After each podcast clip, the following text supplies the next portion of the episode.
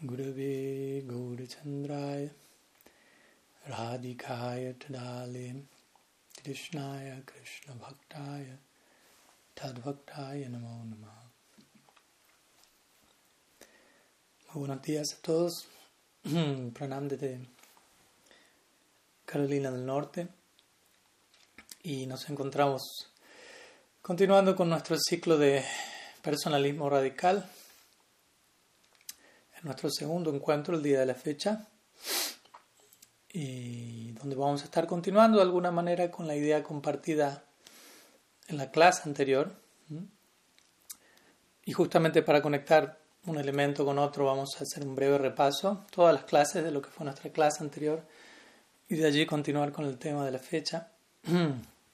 En la clase anterior estuvimos charlando un poco acerca de cómo en mi caso personal, al menos hablando, como maximizar mi lealtad como un Gaudiya Vaishnava al criticar a mi propia tradición, criticarla constructivamente, amorosamente, en servicio a dicha tradición. Primeramente comenzamos la, la charla dando una introducción al concepto mismo de personalismo radical. Y desde allí, bueno, obviamente desarrollamos la idea, así como tenemos no dualismo radical en la forma de Advaita Vedanta, también podemos hablar de personalismo radical, como nuestra tradición eso, eh, en la tradición Gaudiya Vaishnava, parcialmente personalismo radical sería un sinónimo para Gaudiya Vaishnavismo, donde encontramos una concepción tan radicalmente personal de Dios, Krishna en Vrindavan, tan humano, tan, tan específico, tan detallado experimentando algo tan personal en relación a Sri Radha, queriendo experimentar eventualmente la, la, cima de su amor en la forma de Sri Gaurahari. Y desde allí tenemos el concepto de personalismo radical con el nombre de Sri Radhika. Y obviamente como nosotros, como miembros de, de dicha escuela de personalismo radical, también debemos estar a la altura de las circunstancias y poder representar dicho ideal en dicho espíritu de personalismo radical, siguiendo el sendero de Raga Bhakti, el sendero de la especificidad, del detalle. Entonces comenzamos desde allí la clase anterior, luego compartí algunas palabras sobre la, la complejidad de la situación presente en la que me encuentro, pero también las ventajas que dicha situación ha proveído, sigue proveyendo. Eh, y pese a lo desafiante de, la situación en sí, para mi persona también incluso el desafío se extiende a otros que de alguna manera contemplan la, dinámica actual en la que me encuentro y, quizás no logran encajarme, por decirlo así, no, no logran, ¿cómo decirlo?, catalogarme en una caja u otra, como diríamos, ¿no? en una categoría u otra y eso ya es de por sí algo desafiante, ya que generalmente nuestra tendencia es rápidamente catalogar situaciones, eh, emociones, personas y poner todo en su sitio, por decirlo así, desde ahí sentir todo sigue bajo control, todo está bajo control. y desde vuelta, de, vuelta, ¿no? la situación en la que me encuentro en un sentido de no estar oficialmente eh, vinculado en una dirección u otra a nivel institucional, misión, al mismo tiempo otorga una interesante perspectiva, lo desafiante ya es de por sí algo ventajoso, interesante, pero también el hecho de poder eh, reflexionar acerca de mi propia tradición de la Gaudiya Sampradaya desde un punto de vista totalmente imparcial, si se quiere, ¿no? sin estar perteneciendo aquí o allá, pero al mismo tiempo perteneciendo a la Gaudiya Sampradaya en sí. Entonces, de ese lugar es que vamos a intentar o voy a intentar compartir algunas ideas en esta serie. Y finalmente culminamos la charla anterior hablando de justamente el título que la clase tiene, tuvo, que fue ofrecer crítica constructiva hacia la propia tradición de uno. Y eso representando uno de los más elevados símbolos de participación, de membresía dentro de dicha tradición. Y citamos ejemplos de diferentes miembros en nuestra escuela, Prabhupada Bhaktisiddhanta, Bhaktivinoda Thakur, etc. Y de otras tradiciones, Jesús y tantos otros, quienes criticaban fuertemente la condición en dicho momento de su tradición, pero al mismo tiempo amaban a su, a su escuela, a su escuela de pensamiento tremendamente. Entonces, de por sí esa crítica era un síntoma de su afecto. Intentando seguir dichos pasos es que nos atrevemos a, a compartir algunas palabras en espíritu de servicio, tratando de comprometernos con, con la sampradaya, con la situación presente a la cual pertenecemos, no simplemente glorificar el pasado y tratar de vivir del pasado, de la gloria del pasado, sino tratar de, de vuelta tomar responsabilidades en el presente, en proyección al futuro y, y, considerar, dedicar tiempo para preguntarnos qué, qué necesita ser maximizado, qué necesita ser mejorado, ajustado, modificado, repensado. Y desde allí abandonar un espíritu complaciente no permanecer como miembros eh, inertes, por decirlo así, conformistas dentro del movimiento, ni tampoco salir del movimiento y arrojar piedras desde afuera en un espíritu de crítica destructiva, sino un punto medio, en donde podemos seguir perteneciendo, pero no desde la zona de confort y ofreciendo crítica constructiva en un espíritu de servicio amoroso. Entonces, algunas ideas en, en, relación al repaso de la clase anterior. Y el título de hoy, nuestra segunda clase de esta serie de personalismo radical, es Sagrada Transmutación, maximizando nuestro paradigma como Gaudiya Vaishnavas. Entonces, nuevamente la palabra maximizando está allí, hay mucho que, que maximizar. Entonces, ¿a qué nos referimos con esto? No? Sagrada transmutación o sagrado cambio. ¿Mm? El cambio ocurre, el cambio es parte de la vida, ¿Mm? de la, de la estructura misma, de la existencia, de la realidad. Y el cambio es siempre sagrado. ¿Mm?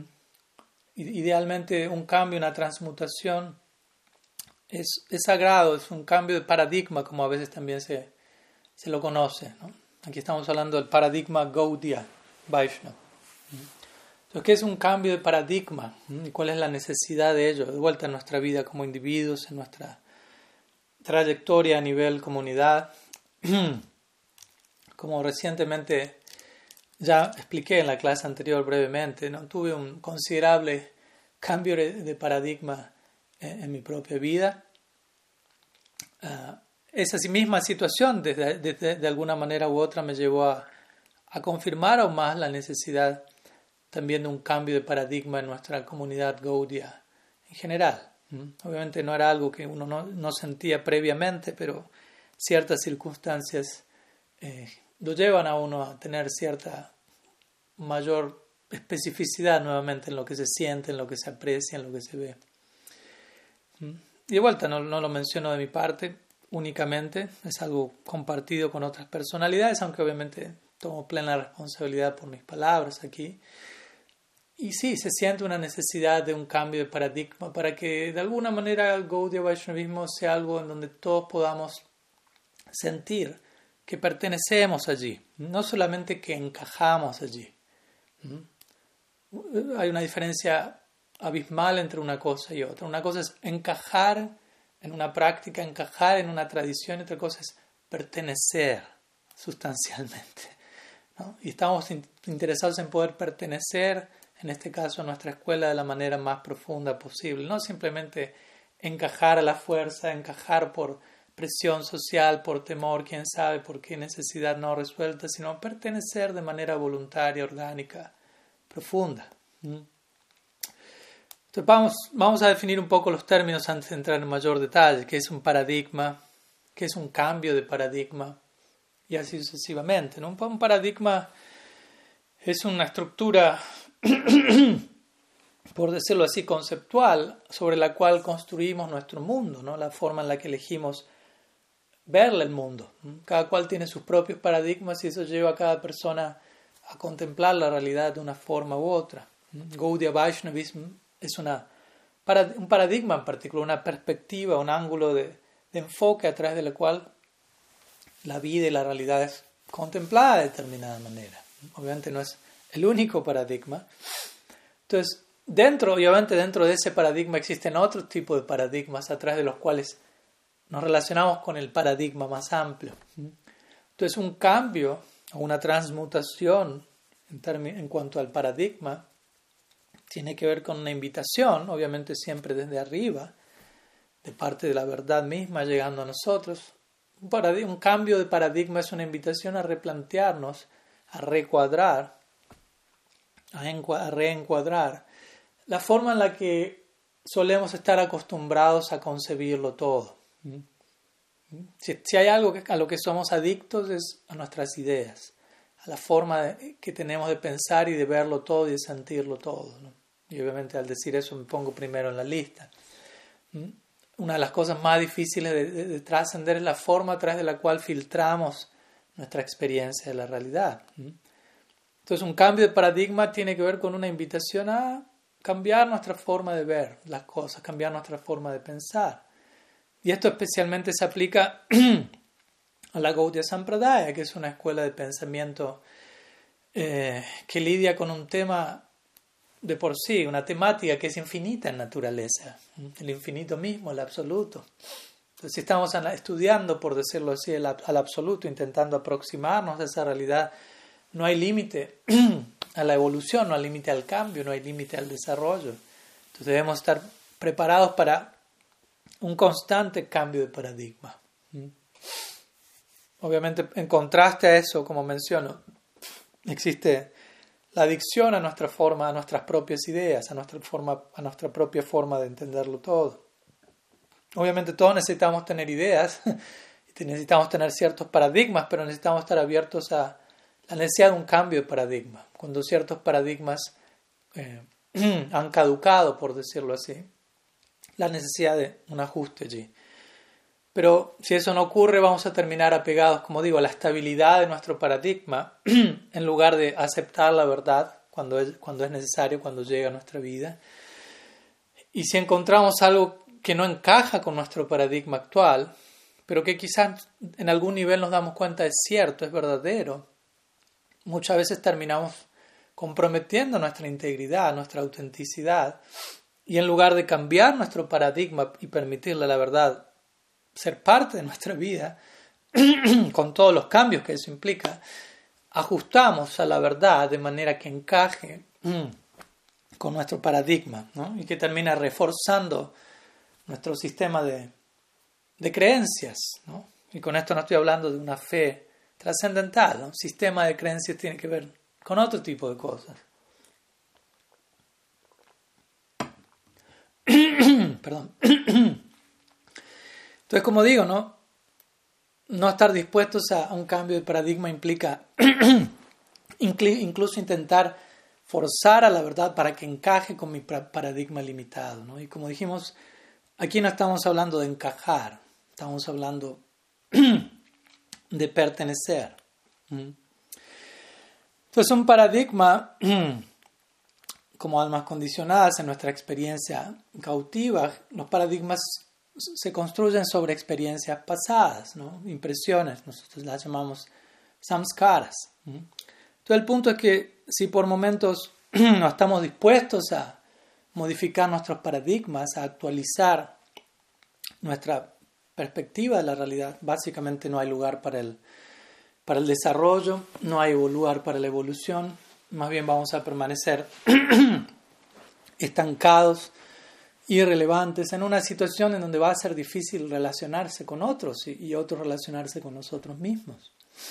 Y esto parte por el individuo, pero se puede extender a nivel global, colectivo, grupal. Y es Mm, fácilmente nos damos cuenta qué tan desagradable es esto. Olvidémonos de nosotros por un momento, pero cuando reconocemos ese patrón en otros, no es algo para nada agradable, básicamente. ¿no? Encontrar a alguien que no está dispuesto a modificar su ángulo de visión. Y desde ahí es que necesitamos un cambio de paradigma. Y lo necesitamos mucho más de lo que creemos que lo necesitamos. Pues muchas veces lo decimos de la boca para afuera, sí, el K hay que cambiar, hay que mejorar, hay que evolucionar, pero, pero necesitamos vivirlo, atravesarlo, para destruir el, como digo, el patrón a través del cual eh, solemos verlo todo, ¿no? Muchas veces la, la, plantilla, por decirlo así, de la realidad que, que poseemos necesita ser muchas veces eh, maximizada, actualizada. Y obviamente la pregunta es, ¿qué tan listos estamos para, eh, para reacomodar, para aceptar una, un nuevo patrón de pensamientos, un nuevo, una nueva dimensión, un nuevo nivel de entenderlo todo, nuevos paradigmas? Todo lo cual viene para empoderar nuestro potencial, nuestro ser como potencial. ¿no? No, viene para atacarnos, aunque así lo podamos percibir. Y como digo, no solo como individuos, sino como comunidad. Estamos listos como comunidad para, para embarcarnos en semejante viaje. Un cambio de paradigma. Lo cual es totalmente necesario para lo que es toda supervivencia. La supervivencia del, más apto, por decirlo así, de aquel que abraza la, naturaleza del cambio. Entonces, un cambio de paradigma implica un tipo de transfiguración, de transformación, como dijimos, un sagrado cambio, una sagrada transmutación. Siempre es sagrada porque apunta hacia arriba. En nuestra tradición encontramos situaciones o casos tales como como el Arjuna en el, en el Gita, al mismo comienzo del Gita, se encuentra en una situación de total cambio de paradigma, ¿no? donde su forma de contemplar la realidad, las circunstancias llegan de tal manera que lo obligan a replantearse todo, donde se enfrenta a sus seres más queridos, termina en el suelo, abandonando su arco, llorando desconsoladamente, enfrentado ante una situación que lo, a la fuerza lo lleva a un cambio de ángulo de visión. Parikshit Maharaj en el Bhagavatam similarmente. ¿no? Llevando su vida de determinada manera y de repente siendo maldecido a partir de este mundo en una semana, lo cual inmediatamente genera un cambio de paradigma. Entonces, tenemos tantos ejemplos en el Shastra y de los más importantes que nos muestran verdadera transformación, verdadera, eh, verdadera contribución, parte desde ese lugar de cambio de paradigma. El cristianismo, por ejemplo, Jesús comienza sus enseñanzas interesantemente con el concepto de metanoia, que es una idea psicológica, si se quiere. Metanoia significa ir más allá, meta, del nus o noia, de la mente. Ir más allá de la mente, lo cual en otras palabras significa un cambio de mentalidad, cambiar. Mantra, en sánscrito tenemos la palabra mantra, que significa liberación de la mente.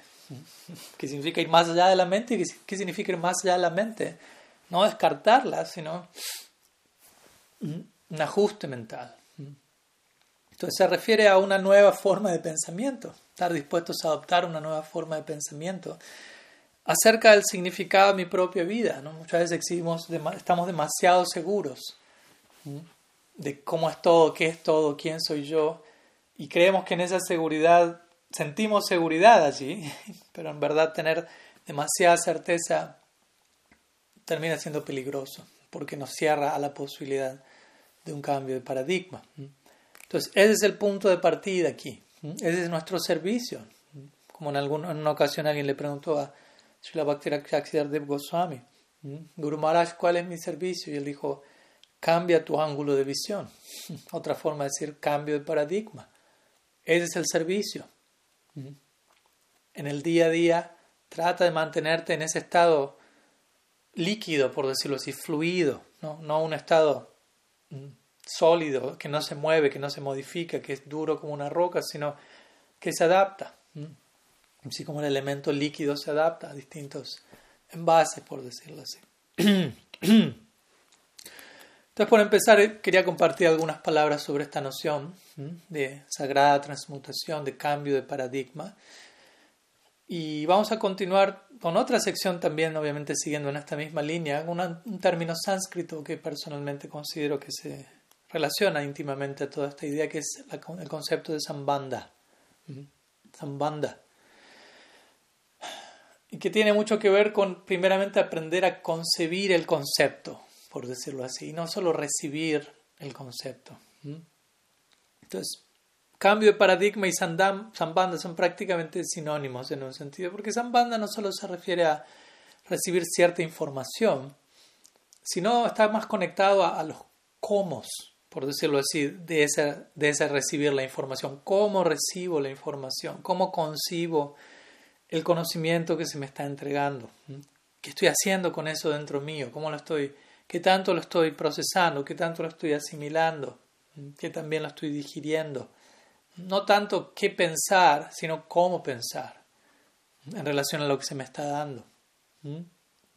Tenemos que tomarnos un tiempo para reflexionar sobre estas cosas. Hoy en día vivimos en un mundo demasiado que va demasiado rápido, en donde no se nos ofrece demasiada posibilidad de, detenernos para, para ser introspectivos y contemplativos, pero necesitamos hacerlo.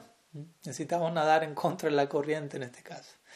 Entonces, Zambanda tiene más que ver con eso, ¿no? con, resolver estos cómo primeramente.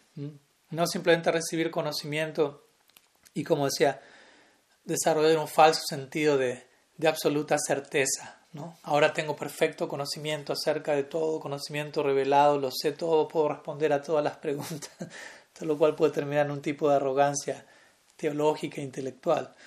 Entonces no, no tiene tanto que ver con tener el conocimiento, sino como, ¿qué hago con eso? ¿Cómo lo estoy, como digo, digiriendo?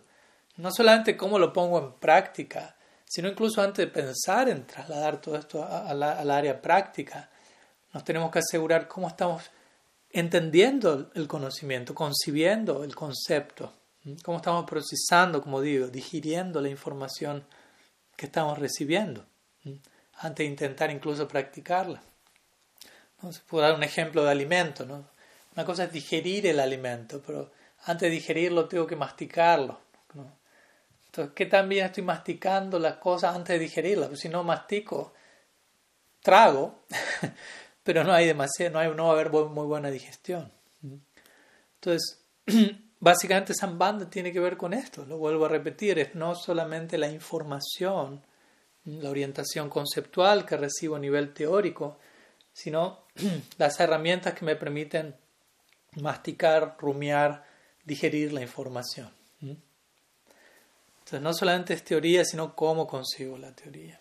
Y por hacer obviamente esto debidamente, lo, que sigue naturalmente a ese sambanda, como un subproducto irresistible prácticamente de ese proceso, es lo que llamamos avideya, que tiene que ver con llevar a la práctica aquello que llega luego de haber escuchado, concebido, procesado el sambanda de uno. Si no, no hay demasiado avideya. La avideya va a ser proporcional al sambanda debidamente procesado. Y lo que sigue a ese avidea, naturalmente, como algo también inevitable, va a ser conocido como prayojan. Entonces, de esa manera, si avidea depende tanto de Sambanda y prayojan es un subproducto básicamente de, de avidea, podríamos decir que tanto avidea como prayojan son otra forma de hablar de Sambanda, de aquel momento en el que Sambanda está en su lugar, debidamente masticado, procesado, asimilado. Y luego vidya, prayojan, práctica y fruto último, amor divino, todo eso va a venir orgánicamente, naturalmente, como consecuencias irresistibles de ese sambando. Pero todo comienza con sambanda, que es otra forma de hablar de cambio de paradigma, recibir un conocimiento que me invita a un cambio de paradigma, abrirme a ese cambio de paradigma, concebir, contemplar, digerir, comprender cada una de estas ideas que llegan a nosotros. Y obviamente esto no es tan simple, no es tan simple como, como querríamos que sea, como pensemos. No, no seamos simplistas a este respecto. Ser simple es una cosa, ser simplista es otra cosa. Y no, no hay aquí un botón, una fórmula mágica para que todo funcione sin error, sin riesgo de, error alguno. Entonces tenemos, existen tantas cosas que se van a interponer en el camino de este proceso, de este sambanda, tantas capas de prejuicio, tantas capas de, de diferentes bagajes culturales, filtros egoicos, dualismo mental y tantas otras cosas, no para desanimar a nadie, sino para ser realistas. Entonces, todos estos elementos están en el camino de una apropiada digestión del sambanda y necesitamos detectar estos elementos, lidiar con ellos como parte de Sambanda, de esta etapa llamada Sambanda. Entonces, en un sentido, toda esta serie de charlas que vamos a estar dando podría ser también vista desde, ese punto de vista, desde lo que Sambanda significa, de lo que Sambanda implica. Cómo acercarnos y redescubrir nuestra tradición, los conceptos que venimos escuchando quizás desde años, desde un nuevo lugar, desde un nuevo ángulo, para que todo se mantenga vivo, dinámico y relevante. Para nosotros, por empezar, que decir para otros. Entonces, algunas palabras sobre Zambanda en relación a este concepto de, de cambio de paradigma, de sagrada transmutación, que siento que, que no solo como individuos, sino como comunidad Gaudia necesitamos atravesar. Y obviamente todo esto está relacionado a la idea de, de generar un movimiento, ¿no? Y con movimiento, por favor, no vayan inmediatamente a la idea de, de algo externo, de una institución, de, o sea, todo eso puede estar ahí, no hay problema, pero cuando hablamos de movimiento, de comenzar un movimiento o de continuar un movimiento, sobre todo eso el movimiento es interno. Acostumbrémonos siempre a, a concebirlo todo primeramente en su aspecto interno y luego en, en la forma externa que sigue como consecuencia. Entonces, todas estas palabras, todos estos ajustes, cambios de paradigma que estamos sugiriendo, como digo, no son simplemente una estrategia de prédica para alcanzar a más personas y conquistar el mundo o algo por el estilo, como a veces algunos devotos pueden pensar que esa es la misión. no, todos estos ajustes y cambios de paradigma deben estar en su lugar para nosotros, por empezar, volvernos mejores participantes de, de la Gaudiya Sampradaya, para contribuir desde un lugar más, más real, más real para nosotros mismos. Y obviamente lo que estamos aquí compartiendo no es una fórmula que esperamos que todo el mundo tenga que, que adoptar necesariamente. Aquí no estoy implicando este es el nuevo paradigma mundial o algo por el estilo. Tampoco estamos intentando crear, crear unas nuevas sampradaya o parivar, nada por el sino simplemente compartiendo ideas que puedan ayudarnos a todos nosotros, al menos algunos de nosotros, para de vuelta con pertenecer a este movimiento, no solamente encajar de alguna forma, sino pertenecer de la manera más realista posible.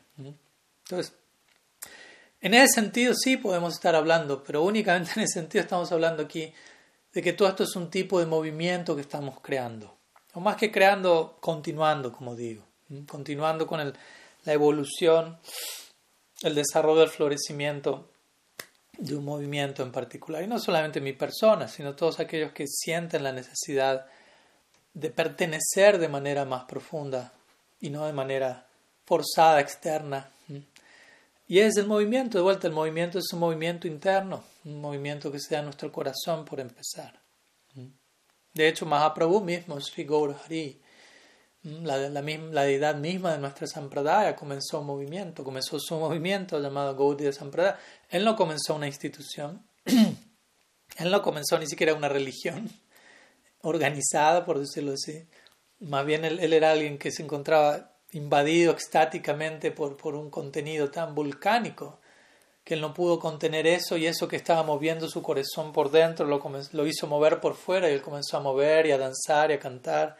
Y ese movimiento interno que generó un movimiento externo a nivel danza, generó otro movimiento en el sentido que otras personas comenzaron a seguirlo a él, a quedar hechizados por su movimiento y eventualmente a aceptar la divinidad de Mahaprabhu. Gradualmente toda una ontología fue formada alrededor de su personalismo radical, un sistema teológico, una sampradaya eventualmente.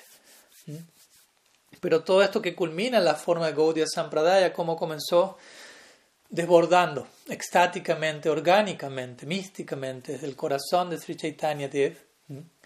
Y eso hizo que gradualmente se desarrollase todo lo demás. Y así como todo comenzó desde ese lugar interno, de ese mismo lugar todo debería continuar para que no decaiga, para que no desaparezca en el tiempo. Entonces el movimiento interno que había en el corazón de Mahaprabhu creó un movimiento externo en la forma de la Gaudiya Sampradaya. Entonces similarmente algo debe estar moviéndose dentro de nosotros. Es la idea, que algo se mueva dentro, que haya un movimiento interno. Y cualquier, cualquiera sea la forma externa que ese movimiento interno tome, ese es el movimiento que necesitamos aceptar. Aquel que externamente se da como un resultado un movimiento interno, primeramente. Pero movimiento, de vuelta, por definición misma, la palabra movimiento indica movimiento. ¿no? Un, el movimiento de Sri Chaitanya tiene que ser algo que se esté moviendo, que esté creciendo, que se esté desarrollando. Y, si algo se está moviendo, la misma naturaleza de ese movimiento es que con el tiempo va a cambiar. Va a cambiar su forma, va a cambiar diferentes aspectos de por sí. No, no pensemos que eso no va a ocurrir. Y debemos estar preparados para lidiar con esas dinámicas, no esperar que, que, alguien más acomode todo mágicamente y, y, nosotros disfrutamos los beneficios del esfuerzo de otros en ese sentido. Eso no es pertenecer a la Gaudiya Sampradaya. Entonces, de ese lugar, siento que personalmente muchas cosas necesitan ser maximizadas, actualizadas, especialmente mejoradas, desarrolladas, profundizadas. Y obviamente una propuesta así puede sonar incluso como una amenaza para algunos. Pero bueno, si se siente como una amenaza, considero que también es un buen momento para analizar y preguntarnos a nosotros mismos por qué siento semejante propuesta como una amenaza tomemos eso como una, buena oportunidad para reflexionar a nivel colectivo, tener introspección grupal, dialogar acerca de estas cosas entre nosotros y, y, ¿cómo decirlo?, pensar acerca de las implicancias de lo que estamos haciendo en el presente, cuáles son las repercusiones de mis actos actuales. Cómo como comunidad analizar cómo estamos concibiendo cada aspecto de nuestra práctica cómo estamos reproduciendo todos estos ideales sin quizás detenernos a pensar, ¿está, funcionando esto?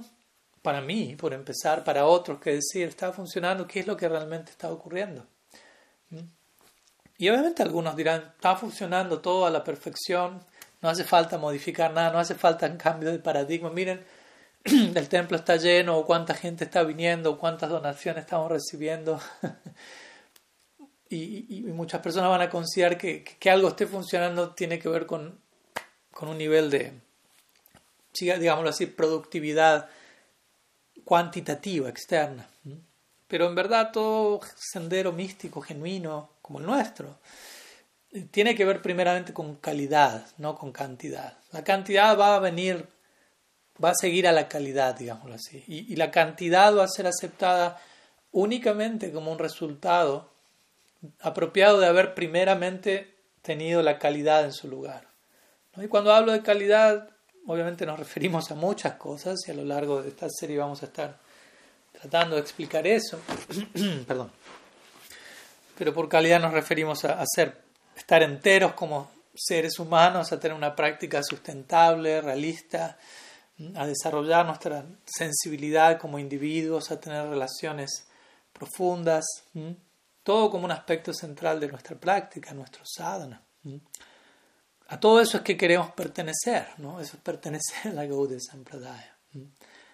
Y como vemos, pertenecer a eso no necesariamente implica instituciones masivas o grupos en grandes cantidades. Puede ser un, grupo, no grupo por decirlo así, en el sentido que podemos ser uno, dos o tres, como el Shastra dice, Hamti Sami Vaikunte Yoginamrita Yesma Krishna dice, yo no estoy ni aquí ni allá, ni en Vaikunta, ni en el corazón de los yogis, sino en aquel lugar en donde dos o más de mis devotos se reúnen para hablar acerca de mí.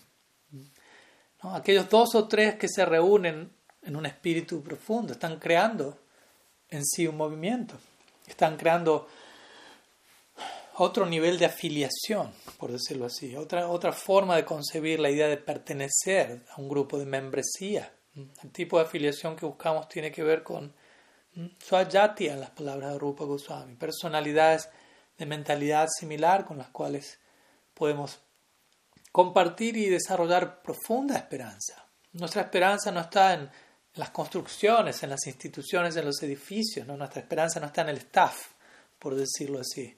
Nuestra esperanza está en las vidas transformadas de las personas. Eso es Vaishnavismo esencial.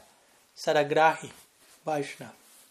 Allí debe radicar nuestra esperanza, no en nada externo que puede estar o no estar, sino en la transformación de los corazones, un cambio de paradigma, sagrada transmutación. Esa es la base sobre la cual podemos realmente construir, desarrollar, mantener un movimiento en el sentido más sustancial de la palabra. Y desde ahí podemos proveer una puerta de entrada para que otras personas también lleguen a dar con el corazón del regalo de nuestra sampradaya Pero primeramente nosotros tenemos que contactar eso. Entonces desde ahí podemos repensar nuestra participación en la sampradaya. ¿Qué significa pertenecer a una sampradaya? ¿Qué significa ser un miembro de la Gaudiya Sampradaya en este caso? Entonces vamos a continuar con una siguiente sección a este respecto, hablando un poco más de esta idea, de que ¿no? el, título de esta clase es también maximizando nuestro paradigma como Gaudiya Vaishnavas. Entonces, ¿qué, ¿cuál es este paradigma Gaudiya? ¿Mm? ¿Qué es la Gaudiya Sampradaya? ¿Mm? Personalmente me gusta definirla como una escuela viva de profetas. ¿Mm? Pero bueno, vamos a comenzar por la definición de Sampradaya misma. Sampradaya es una escuela de pensamiento, una u otra, hay diferentes sampradayas en donde se entrega un tipo de paradigma, un tipo de entendimiento de la realidad. Y cualquier escuela de pensamiento, cualquier sampradaya, idealmente debe ser una escuela viva, ¿no? vibrante, dinámica, no solamente una escuela donde se hace copy-paste de algo que está completamente quedado en el tiempo. Entonces, si alguien participa de una sampradaya, significa esa escuela es una escuela viva y para participar en una escuela viva, yo tengo que ser una persona viva.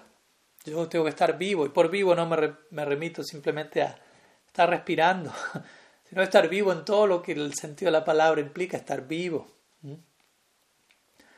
Y podemos llamar a eso profeta, ser un profeta. Entonces, desde ese lugar, la Gaudiya Sampradaya puede ser definida como una escuela viva de profetas, una escuela viviente de profetas vivientes. Pero permítame aclarar a qué me refiero por profeta para que no se sientan intimidados por la propuesta. Etimológicamente hablando, la palabra profeta tiene que ver con alguien que habla, una persona que, que emite un mensaje en nombre de alguien. Idealmente es alguien que habla en nombre de Dios, en última instancia. Desde allí la palabra profeta generalmente se termina relacionando en esa dirección. Entonces, un profeta es alguien, una persona inspirada, comprometida, alguien que participa en relación a aquello de lo que está hablando y a través de quien el flujo divino fluye sin interrupción y alcanza el corazón de otras personas. Algo similar a la noción de, de ser místico. No se asusten con las palabras, por favor, no se me asusten, traten de, conectar con la idea. Místico simplemente significa no alguien que esté volando y viendo cosas extraordinarias. Místico se refiere a alguien que se ha trasladado de lo que son meros sistemas de creencia o meros sistemas de pertenencia, pertenezco a, y se ha trasladado en la dirección de una experiencia espiritual interna. Traten de entender la diferencia entre estas dos cosas. Una cosa es pertenecer a una religión, tener un sistema de creencias, un sistema de pertenencia y otra cosa es vivenciar algo internamente. Y todos, obviamente, nosotros como Gaudiya Vaishnavas, en un nivel o en otro, se supone que nos debemos volver místicos y profetas, siendo que la Sampradaya en sí misma es una tradición mística, de vuelta una escuela viviente de profetas vivientes. Entonces todo debe estar vivo en el máximo sentido de la palabra. Nuevamente esto tiene que ver con la idea de personalismo radical. ¿Qué podemos ser como, qué somos como personas en el máximo nivel posible? ¿Cuál es ese potencial? Entonces una tradición viviente, de vuelta, está viva, se está moviendo, está evolucionando y, y somos invitados a ser parte de eso. Debemos ser miembro de la Sampradaya. No simplemente debemos representarla no siendo rígidos, no estando estancados, no siendo nostálgicos y simplemente mirando hacia el pasado, todo tiempo pasado fue mejor, no siendo cerrados, fanáticos. Todo eso es lo opuesto a pertenecer a una sampradaya. Más bien debemos volvernos sensibles a las necesidades del momento presente y estando dispuestos a ajustar todo lo que sea necesario para que el regalo de la Sampradaya pueda orgánicamente extenderse y llegar a otros y fluir dentro de nuestros corazones desde ya. Y de vuelta, ese es el trabajo del, profeta. El profeta tiene que deconstruir el sistema cada vez que el, que el, sistema caduca, por decirlo así. Un cierto sistema en el cual las cosas se conciben, se hacen, requiere ser deconstruido. cada vez que eso sea, el profeta va a estar allí para eso y un profeta va a llevar al resto, digámoslo así, a lo que podemos llamar espacio sagrado, a, otra área, mostrándonos qué tan insuficiente es el, ha resultado el, viejo orden, la vieja forma de hacer las cosas. De vuelta, no digo que todo el mundo tenga que ser un profeta en este máximo sentido, pero necesitamos un buen número de ellos. Alguien que de vuelta apunta a la caducidad, ¿no? como ha caducado cierta determinada forma de pensar y hacer ciertas cosas, y nos invita a, entrar a un nuevo espacio para continuar creciendo. Con esto no digo que hay que, no estoy promoviendo una modificación en todo aspecto de la Gaudiya Sampradaya. El Atma fue eterna, es eterna y sigue siendo eterna, no, no necesitamos alterar eso. ¿no? Krishna continúa siendo la suprema personalidad de Dios, no necesitamos modificar eso. Pero al mismo tiempo es interesante ver cómo esas mismas ideas que no hay que modificar se modifican en sí mismas. Por ejemplo, Krishna sigue siendo la suprema personalidad de Dios, pero al mismo tiempo podríamos decir que Krishna se vuelve cada día más Krishna. Krishna no es una figura estática, pero extática, se está desarrollando, está creciendo eternamente, siendo su naturaleza infinita.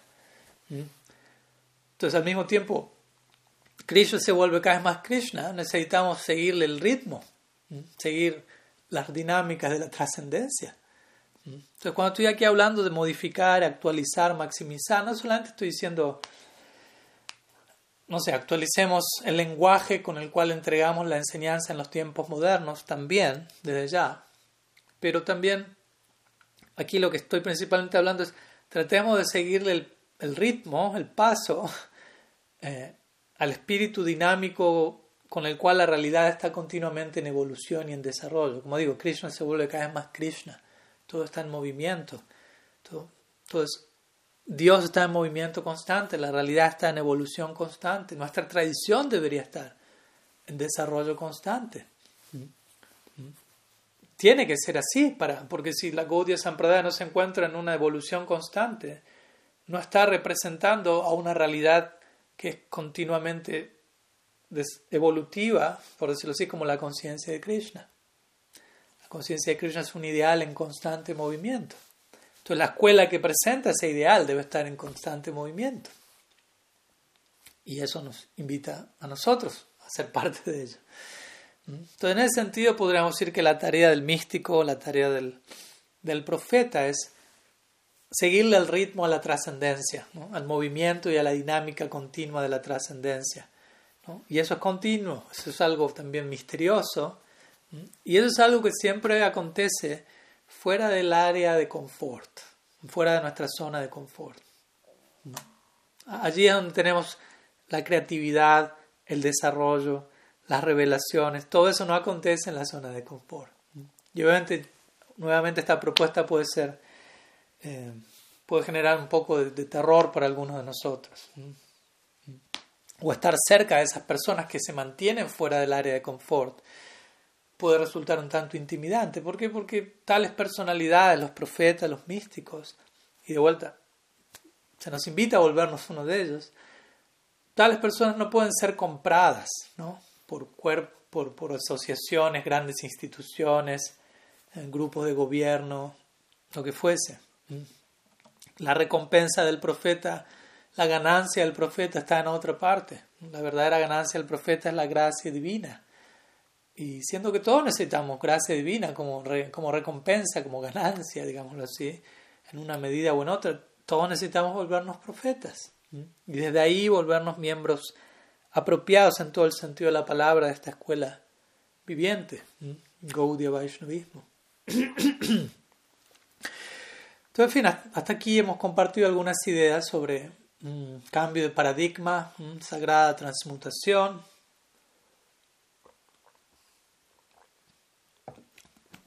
Cómo el, concepto de Zambanda se relaciona con todo esto. También hablamos un poco acerca del movimiento, Gaudiya, qué es el movimiento y cómo siempre comienza a nivel interno. ¿Y cuál es nuestra participación en todo ello como profetas vivientes?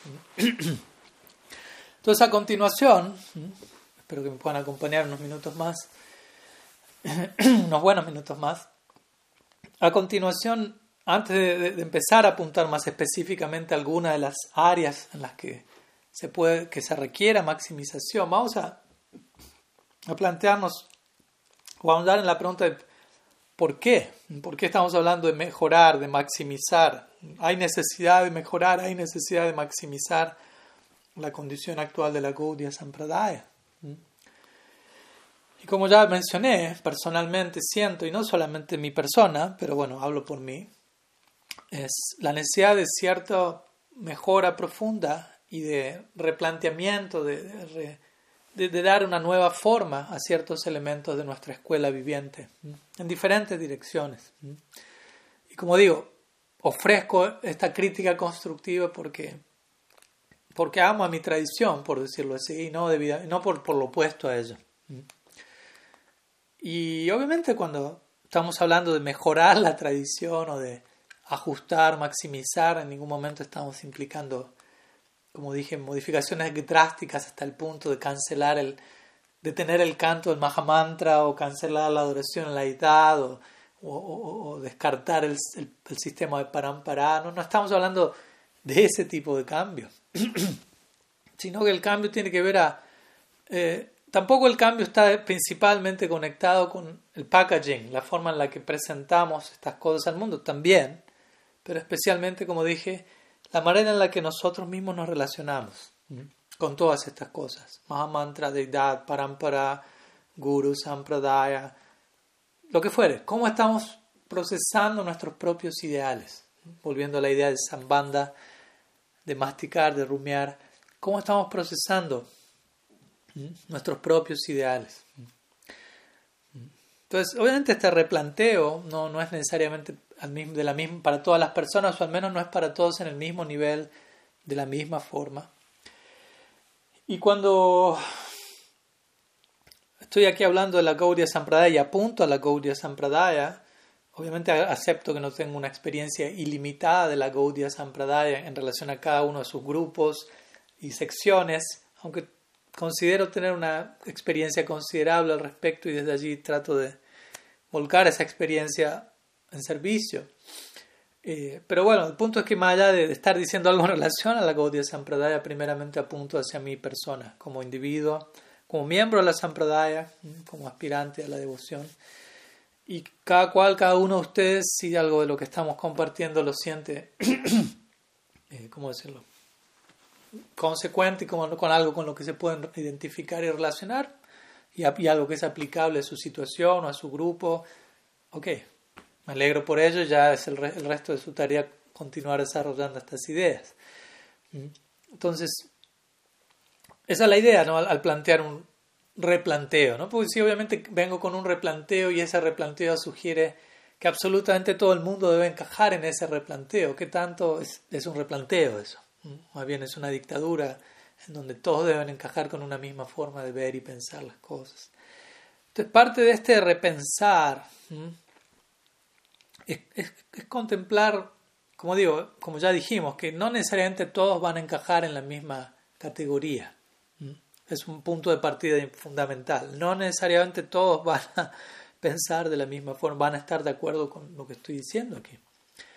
Y, vamos a necesitar diferentes categorías, ¿no? diferentes espacios para que diferentes personas se encuentren su lugar. ¿no? Como cuando se mencionó de Srila Prabhupada, él construyó una casa en la cual el mundo entero puede vivir, refiriéndose a, la conciencia de Krishna. No, no, no, no limitado a una institución en particular.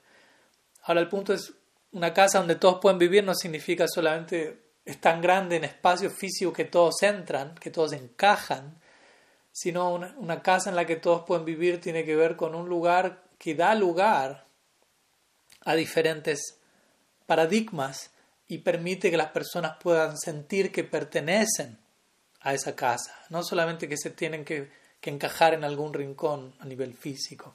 ¿Mm? Entonces, es importante entender eso, es importante estar, como hablábamos en la clase anterior, desarrollar nuestra capacidad como, como anfitriones, capacidad de acomodar situaciones, personas, sino que si alguien no encaja con una categoría en particular rápidamente se vuelve descartable. Si no sabemos dónde ponerlo, dónde hacerlo encajar. Es una pradi o es un, no sé, un hereje o es un desertor. ¿no? Muchas veces lamentablemente terminamos en esas direcciones. Entonces, una de las cosas personalmente que siento que necesitamos, sobre las cuales necesitamos trabajar es, antes de entrar en los puntos específicos, a veces somos sobre, reaccionamos de manera excesiva en algunas secciones de nuestra comunidad la mera sugerencia de que tenemos que crecer, de que tenemos que madurar, de que tenemos que, que, trabajar no solo como individuos, sino como grupo. Muchas veces hay un mecanismo de defensa que reaccionario ante esa mera sugerencia. Eh, y, y, una de las reacciones ante la mera sugerencia como digo, rápidamente catalogar y poner a cada cual en su caja a través de juicio, prejuicio, eh, en lugar de dar lugar a ciertas nuevas situaciones, a ciertas excepciones a la regla y, tratar de pensar cómo podemos hacer que cada persona sienta que pertenece a la Gaudiya Sampradaya ¿no? y no simplemente entregarles una fórmula para que encajen. Entonces, en otras palabras, antes de maximizar o mejorar nada, debemos entender la necesidad que tenemos de maximizar y mejorar algo. Pues si ni siquiera concebimos esa necesidad, obviamente hasta ahí llegamos. Y como digo, la necesidad de mejora, la necesidad de cambio, evolución, es el patrón natural de constante evolución de la vida misma, de la realidad. Entonces, una vez que aceptamos eso, podemos entender, ok, esto necesita atención, crecimiento, madurez, todas estas cosas necesitan nueva vida, si se quiere. Pero bueno, muchas veces no somos muy expertos en esto, seamos honestos. muchas veces somos expertos en lo opuesto a esto, somos expertos en, en, negar, en la negación, ante lo que requiere cambio. Entonces la, negación en un sentido es, es, una forma de evitar lidiar con aquello que nos está implorando por nuestra atención, que está implorando por un cambio necesario. De hecho, esta es una de las maneras clásicas en las que en las que, por decirlo así, la falsedad se, se disfraza en este mundo. ¿no? Estamos hablando de negación, de, tapar algo. Y en la, a través de la religión, muchas veces la falsedad se disfraza como religión. Ponemos el nombre de Dios en algo y podemos justificar lo que sea prácticamente. Vemos que las peores cosas en la historia de la humanidad fueron hechas en el nombre de Dios, en el nombre de la religión muchas veces. Entonces mi punto es que la negación puede quedar perpetuamente sobrejustificada en el nombre de la religión. Siempre podemos acomodarla. La religión termina volviéndose el disfraz perfecto, el vestido perfecto para esta negación. Entonces debemos saber cómo trabajar con eso y todo esto es dentro de nosotros, dentro de nosotros. Entonces siento que llegamos a un punto, a una situación en el tiempo que necesitamos abordar eh, como lo llaman en inglés, no sé si en español está esta, esta idea de the elephant in the room, o el elefante en el cuarto, que es una situación en donde uno está en un cuarto y, y hay un elefante. Imagínense si hay un elefante en su cuarto, uno lo va a notar, pero las personas en el cuarto no lo notan, están en total negación. No hay elefante, no hay elefante. Y cuanto más lo negamos, el elefante más grande se vuelve. Nos llega un punto donde tenemos un, una manada completa, todo un zoológico dentro, cuanto más negación hay. Entonces necesitamos más y más, cuanto más, a mayor negación, mayor volumen en nuestra voz para dejar en claro lo que necesita ser abordado. Que el emperador no, no, tiene ropa, como el otro famoso ejemplo que sea, no sé si, si existe el español también. Entonces que el sistema por sí requiere maximización. Pero primeramente necesitamos reconocer, hay necesidad de, cambio. ¿Mm? Y todo parte, comienza en casa, como decimos siempre, todo empieza en nosotros. Si no aceptamos esto, como Jung diría, a lo que uno resiste, persiste. A lo que uno se resiste, lo que uno niega, persiste. Pero ¿cómo persiste ahora? De manera oculta dentro de nosotros. Aquello a lo que no me abro, aquello a lo que me niego, se afirma más y más dentro de mí de manera oculta. Y obviamente, si eso se da de manera individual Y si juntamos a varios individuos que entran en ese juego de la negación, podemos terminar formando toda una comunidad de ese tipo de personas, pero toda una comunidad alrededor de ideales religiosos perfectos, y que esos ideales son tan hermosos y perfectos que se terminan volviendo eh, mucho más perfectos, entre comillas, perfectos en, negar, en tapar, en esconder capas y capas de cosas que estamos negando, de trauma generacional no resuelto, de heridas colectivas, grupales no abordadas del pasado, heridas que ni siquiera han sido reconocidas, que decir, desanadas, y cosas por el estilo, ¿no? Toda una disfuncionalidad muy patente, muy burda, incluso a veces pero todo ello en el nombre del amor divino. Pues puede ocurrir.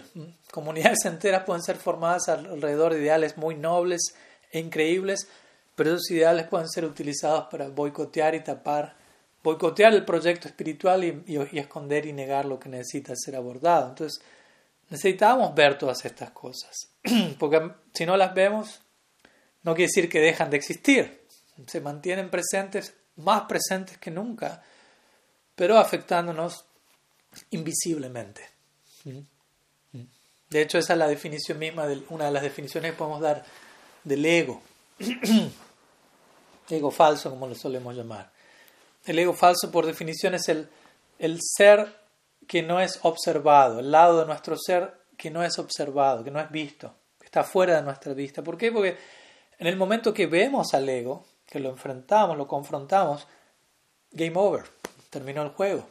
El ego deja de, afectarnos porque está siendo reconocido. ¿Se entiende? Entonces, en otras palabras, confrontar y ver el ego tal como es, así como si la Prabhupada hablaría del Bhagavad Gita tal como es, debemos que confrontar el ego tal como es, confrontarlo voluntariamente. en la medida que hacemos eso, derrotamos el ego, porque la falsedad depende de la, se mantiene a punta de negación, a punta de disfraz.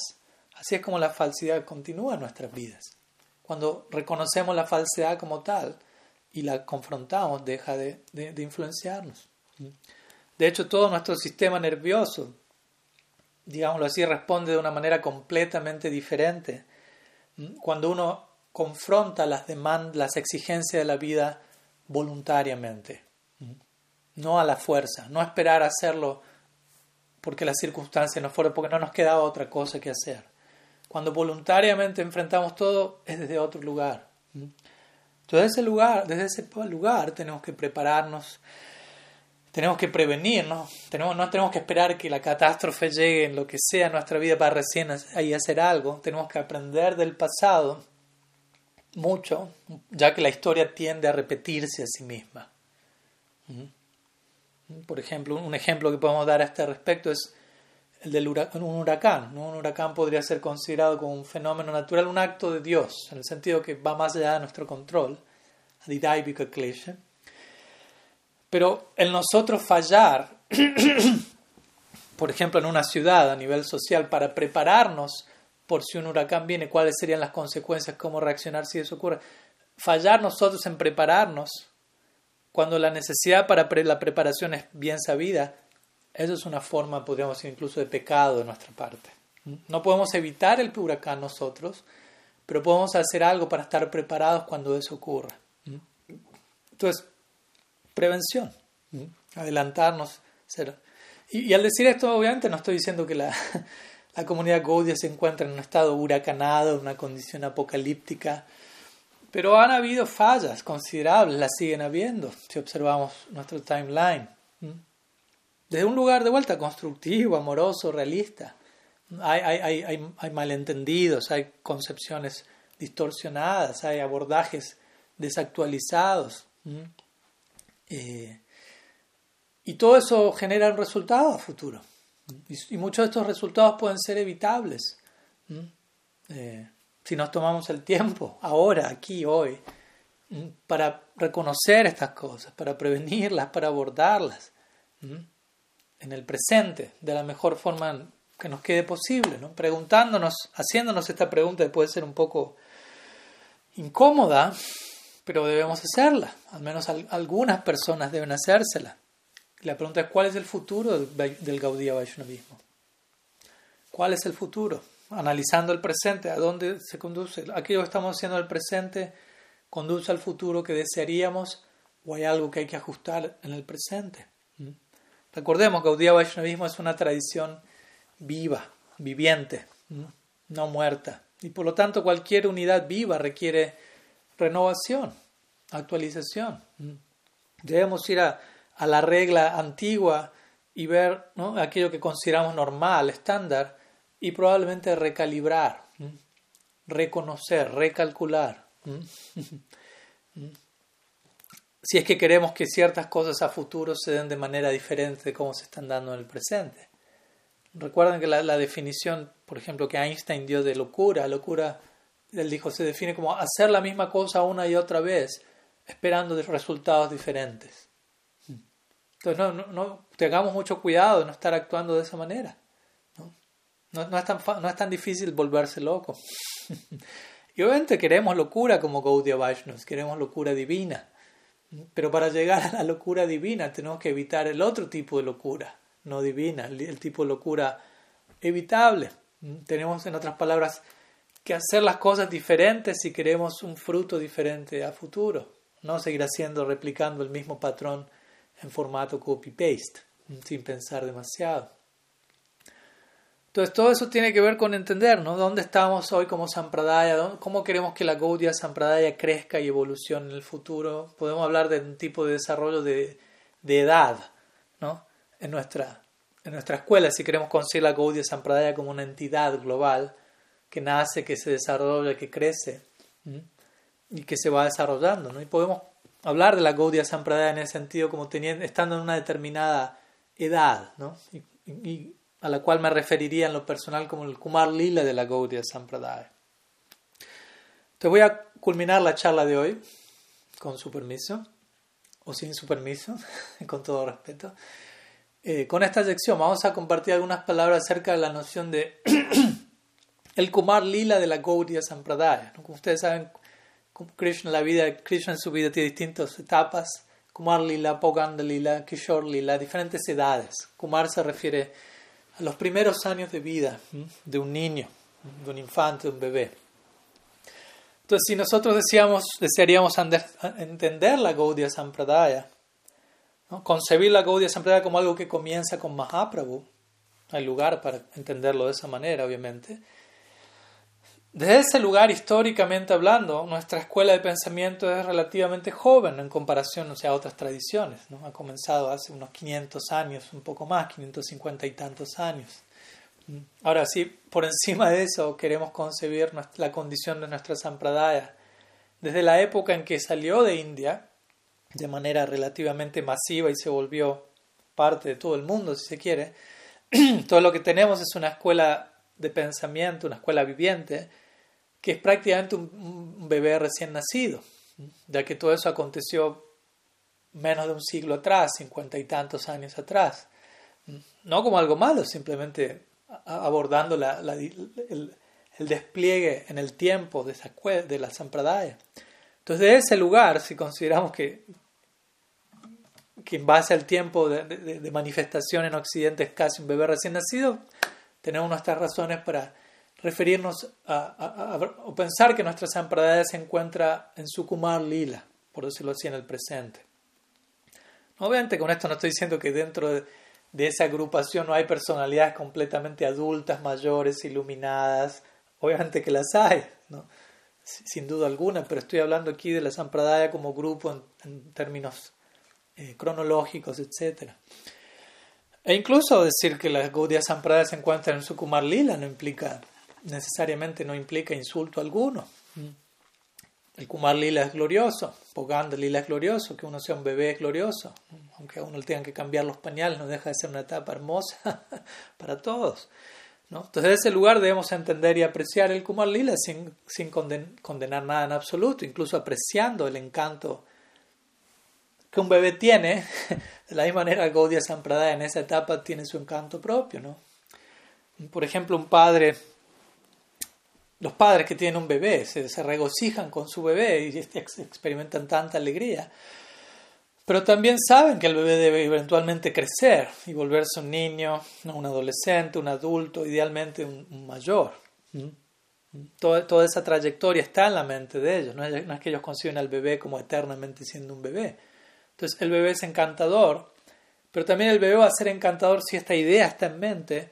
El bebé va a ser encantador si sus padres lo cuidan, porque si uno deja a un bebé de, un par de años solo por la vida, eso no se, se vuelve peligroso para él.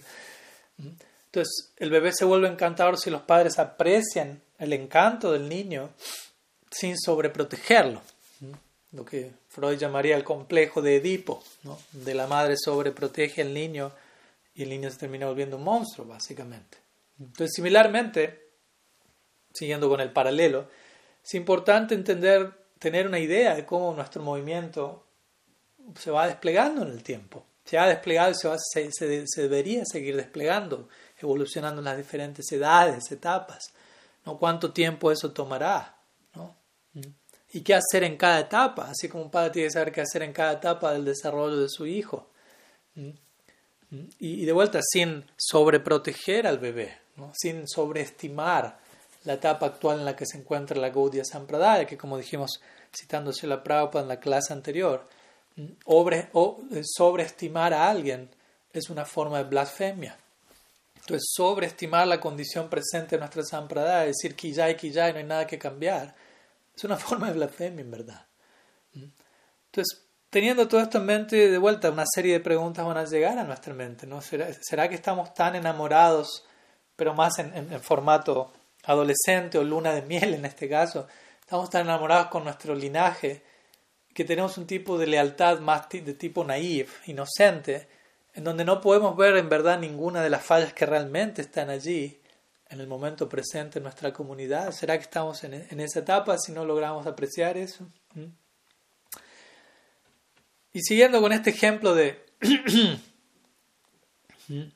De la, de la Kumar, del Kumar Lila, invirtamos por un momento el ángulo y veámonos a nosotros mismos como los niños y a nuestro linaje como nuestros padres.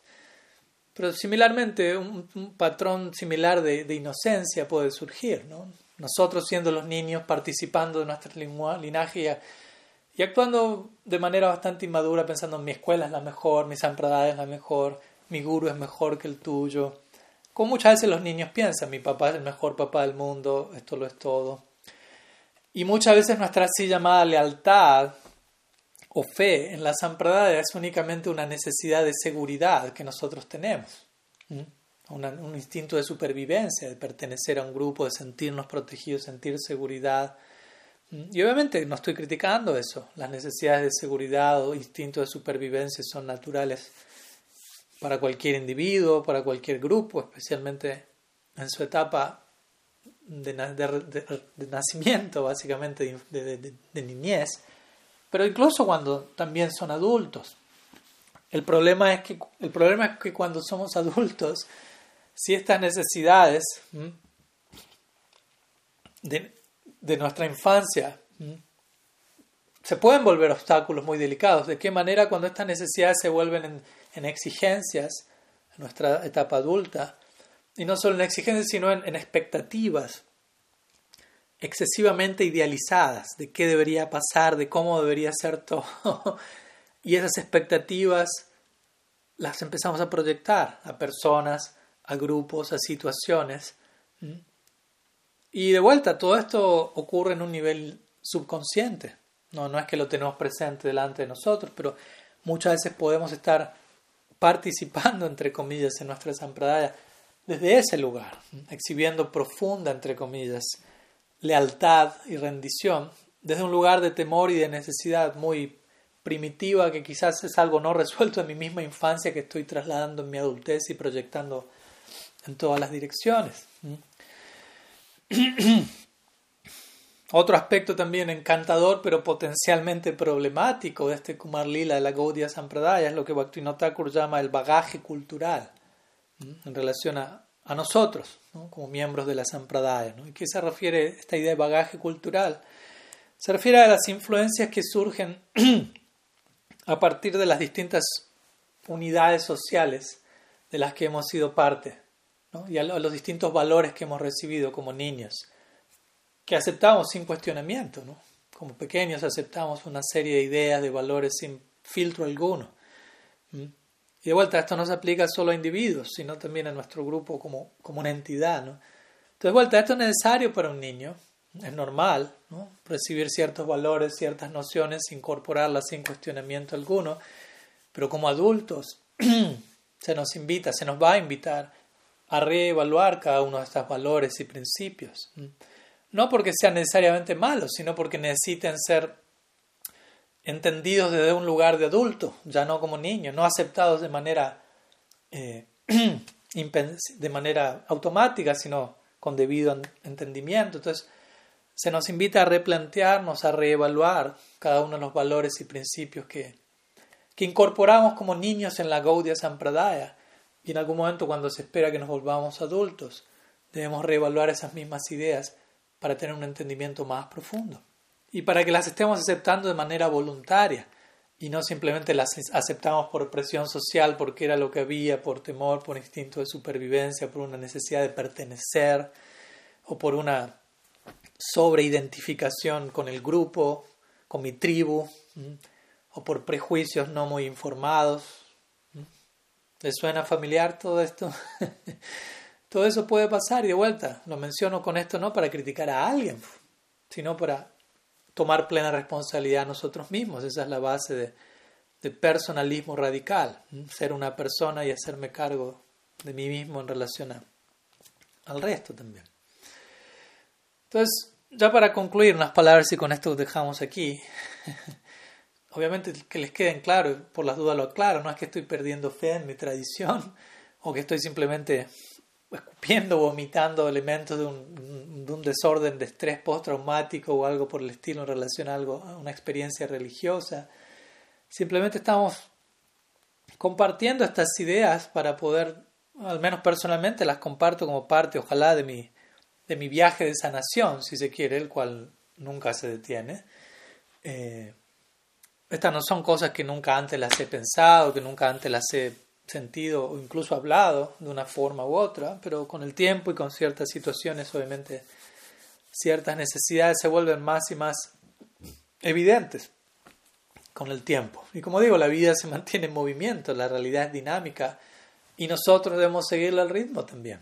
No, esperemos que nuestra tradición se actualice y se maximice por sí misma y, y nosotros no tener que hacer nada al respecto. De vuelta, personalismo radical nos invita a involucrarnos desde lo que somos.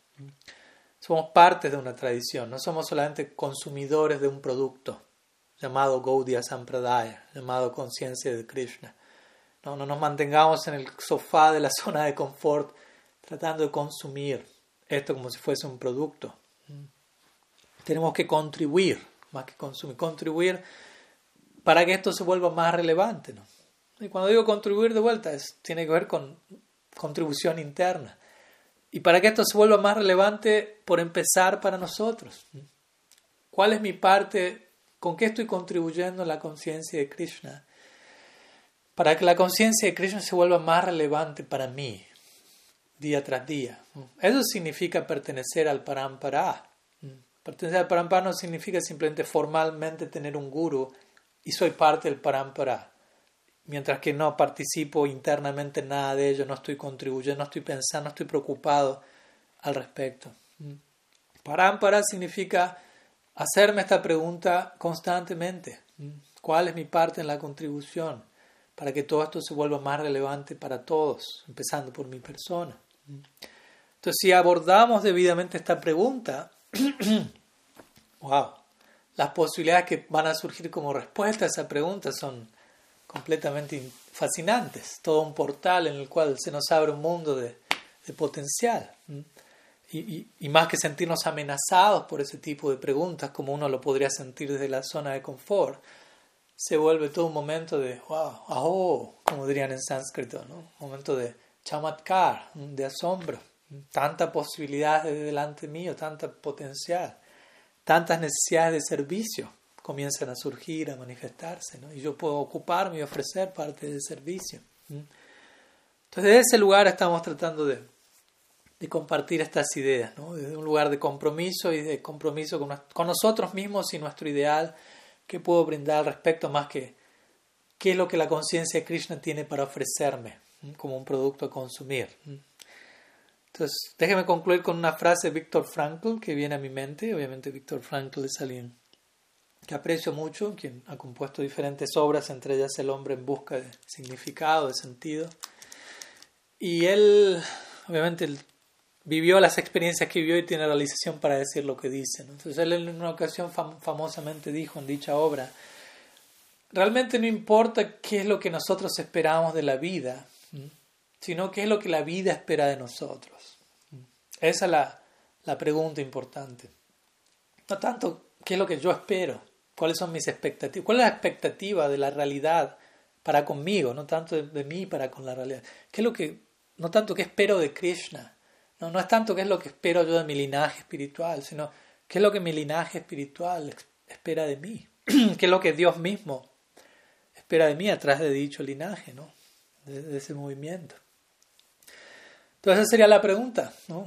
con la cual los voy a dejar hoy como tarea. ¿no? Esa es la tarea del día de la fecha. Recordemos todas las clases, quizá vamos a compartir alguna tarea a modo más bien de, contemplación, de reflexión. Entonces tratemos de preguntarnos, ¿no? ¿qué es lo que, de vuelta, puedo contribuir para que esto se vuelva relevante? ¿Qué espera la Gaudiya Sampradaya de mi persona? ¿Mm? Y allí van a surgir toda una serie de interesantes respuestas, sin duda.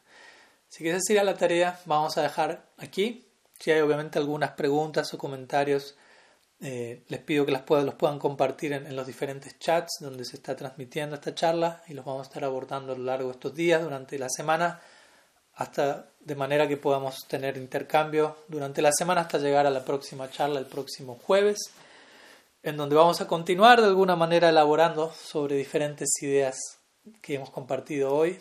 En la primera clase el título de la siguiente charla va a ser El inconsciente colectivo de la Gaudiya Sampradaya. Entonces vamos a, entrar, a abordar, adentrarnos en esa dirección y a ver con qué nos encontramos por allí. Sí, muchas gracias realmente a todos ustedes por su presencia, por su tiempo, por su atención, por su compromiso, por su personalismo radical. Es un honor, un privilegio poder estar aquí compartiendo con cada uno y nos vemos muy prontamente. श्रीमन महाप्रभु की जय, श्री हरि नाम संकीर्तन की जय गौर्य संप्रदाय की जय, गौर भक्त वृंद की जय, गौर प्रमानंद हरि वो वंच कल्पतरुभ्यश्च, कृपा सिंधुभ्यैव च, पतितानं पवानेभ्यो वैष्णवेभ्यो नमो नम। अनाथ कोटि वैष्णव वृंद की जय, गौर हरि वो